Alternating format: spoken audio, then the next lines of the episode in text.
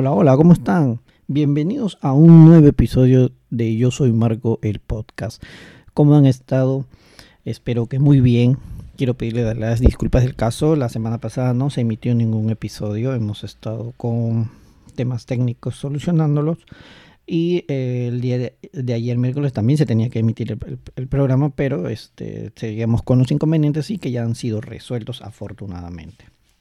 El episodio de hoy va a tratar sobre el tema de las metodologías ágiles, que se está convirtiendo en algo muy de moda en, hoy en día a nivel mundial y que mayormente las empresas están apostando por este tipo de metodologías para una transformación digital, en las cuales están buscando incluir, implantar y desarrollar en, en, el interior de sus departamentos para entregar productos y servicios con una mayor calidad a unos costes y tiempos mucho más reducidos que las metodologías tradicionales.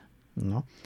Eh, dentro de ello hay que definir que las metodologías ágiles eh, son aquellas que nos van a permitir de alguna manera adaptar la forma de trabajo a las condiciones del proyecto, consiguiendo flexibilidad, inmediatez, eh, para poder dar respuestas y al proyecto y a su desarrollo en las circunstancias específicas del entorno que se den.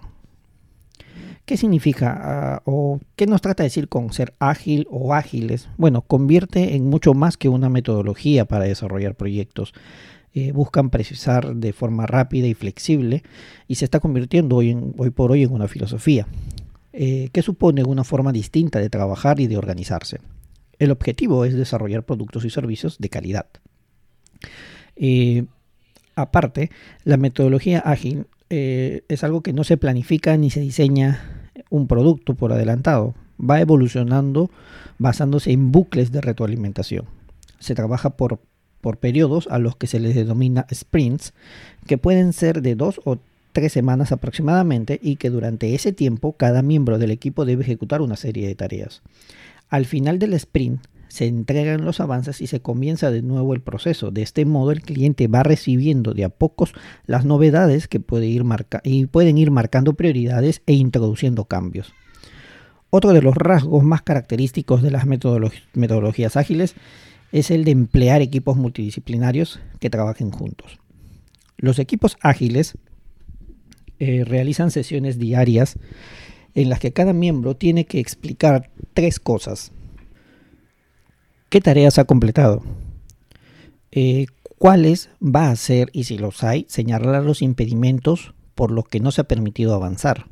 Estas reuniones, llamadas dailies, sirven para que todos los integrantes del equipo sepan en qué punto de trabajo está cada uno y sean conscientes de cómo pueden colaborar para que el proyecto siga avanzando. Eh, la filosofía ágil nació hace 10 años eh, de la mano de los gigantes del software, y poco a poco esto se ha ido incorporando a otras industrias. ¿Cuáles son las principales metodologías ágiles que existen? El primero es el Extreme Programming XP, que pone el acento en las relaciones personales de los miembros del equipo, los clientes. Es especialmente oportuna para las startups o empresas que aún no están consolidadas en sus respectivos mercados. Además, dado que el foco son las relaciones entre los miembros, lo ideal es que acojan en escenarios con equipos de trabajos reducidos. Sus fases principales vendrían a ser que el cliente decide lo que, lo que quiere del proceso, cuáles son los objetivos y los resultados. Lo segundo es que el equipo divide el trabajo en acciones pequeñas y le asignan un tiempo a cada una. El tercero, que el cliente decide qué acciones se realizan primero. Y el cuarto, que el equipo de trabajo realiza lo que el cliente ha decidido. La segunda metodología es Scrum, eh, que podría denominarse como la metodología del caos, dado que afirma que todos los procesos son caóticos por naturaleza. Por tanto, su, su estrategia irá orientada a gestionar esos caos antes que a eliminarlos. El proceso de la metodología de Scrum se divide en fases y el equipo de trabajo y su líder se reúne periódicamente para evaluar los resultados de cada etapa. El criterio en cada momento es el mismo, el cumplimiento de los objetivos trazados. Si no ha sido así, se explican las mejoras correspondientes. La tercera metodología es la metodología Kanban. Eh, la estrategia Kanban es especialmente útil para los responsables de proyectos. Consiste en la elaboración de un cuadro diagrama en el que se reflejan tres columnas de tareas, pendientes, en proceso y terminadas. Es indispensable que el cuadro esté ubicado en un lugar visible o en una herramienta de software compartida para que los miembros de los equipos sepan la evolución de los procesos y eviten repetir tareas. De esta manera se logra una mejor coordinación de tiempos, talentos y habilidades. La cuarta metodología que existe es Agile Inception. Esta metodología está orientada a la definición o redefinición, si el caso lo merece, de los objetivos generales de las empresas. Su meta es clarificar cuestiones como el tiempo del cliente objetivo, las propuestas de valor añadido, las formas de venta, entre otras suele apoyarse en el método del elevador, eh, que consiste en pequeñas reuniones con socios y miembros en las que las intervenciones no pueden superar los 5 minutos. Se busca la precisión, la agilidad y el sentido práctico. ¿Cuáles son las ventajas y desventajas de las metodologías ágiles? Bueno, además de mencionadas de, las, que ya existen que te he nombrado, estos, las cuatro principales, eh, cada una de estas metodologías tienen ventajas, eh, pero las que concuerdan entre todas son las siguientes. Uno, la rápida, la rápida respuesta a los cambios, ya que al ser procesos evolutivos, los equipos de trabajo pueden implementar soluciones sobre la marcha. Ya no es necesario esperar hasta el final para corregir los errores que se pueden cometer. Otra de las ventajas es la intervención del cliente en el proceso.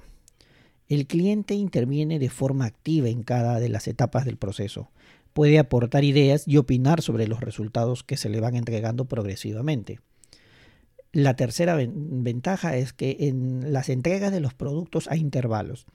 Las entregas parciales o en bloques mejoran la optimización de los recursos y lo optimizan también las funciones de seguimiento y de control. El producto final es en realidad la suma de los varios productos parciales que han sido monitorizados varias veces. La cuarta ventaja es la eliminación de las tareas innecesarias. Al priorizar las tareas de un proceso, los responsables del mismo saben con certeza cuáles tienen un mayor peso y cuáles resultan secundarias. Asimismo, eh, buscan que éstas se distingan y que ayuden a centralizar esfuerzos y a unificar criterios de actuación. Ahora, hemos hablado de las ventajas. Ahora, ¿qué desventajas o inconvenientes presentan estas metodologías ágiles? Si bien es cierto, no todos los sectores empresariales se han acogido a las metodologías ágiles con el mismo entusiasmo que pueden haber hecho las empresas de software, las startups, otras, las empresas que son más partidarias de poner en marcha procesos basados en un ciclo de vida de los productos han encontrado en ellas serios inconvenientes para la consecución de sus objetivos. Identificamos tres principales desventajas en este sector. La primera, la fuerte dependencia de los líderes. Los equipos de trabajo dependen en buena medida del liderazgo de la persona responsable. Las reuniones continuas, las evaluaciones periódicas, hacen que la persona que encabeza el proyecto centralice casi todas las decisiones y responsabilidades. La otra es la falta de documentación. La metodología ágil no plantea alternativas eh, para la recolección de la información de los proyectos, simplemente plantea la manera como se llevará a cabo las acciones. La tercera desventaja son las soluciones erróneas en etapas largas. Cuando las interacciones tienden a ser muy largas, se corre el riesgo de que las soluciones embosadas al inicio de estas etapas no sean las correctas. Una fase larga puede evolucionar mientras se está ejecutando y por tanto las medidas tomadas tienen a perder vigencia. Bueno, espero que te haya gustado este episodio y te invito a que nos sigas eh, en nuestras redes sociales como Facebook, eh, tenemos, estamos en nuestro canal de YouTube y todos los miércoles a las 7 de la noche con un nuevo episodio. Gracias por acompañarme en este nuevo episodio. Nos vemos el próximo miércoles a la misma hora. Recuerda suscribirte al canal de YouTube. Yo soy Marco, al fanpage. Yo soy Marco Podcast. Y escucha los episodios en las plataformas de Spotify, iTunes y Google Podcast. Chau, chau, chau, chau.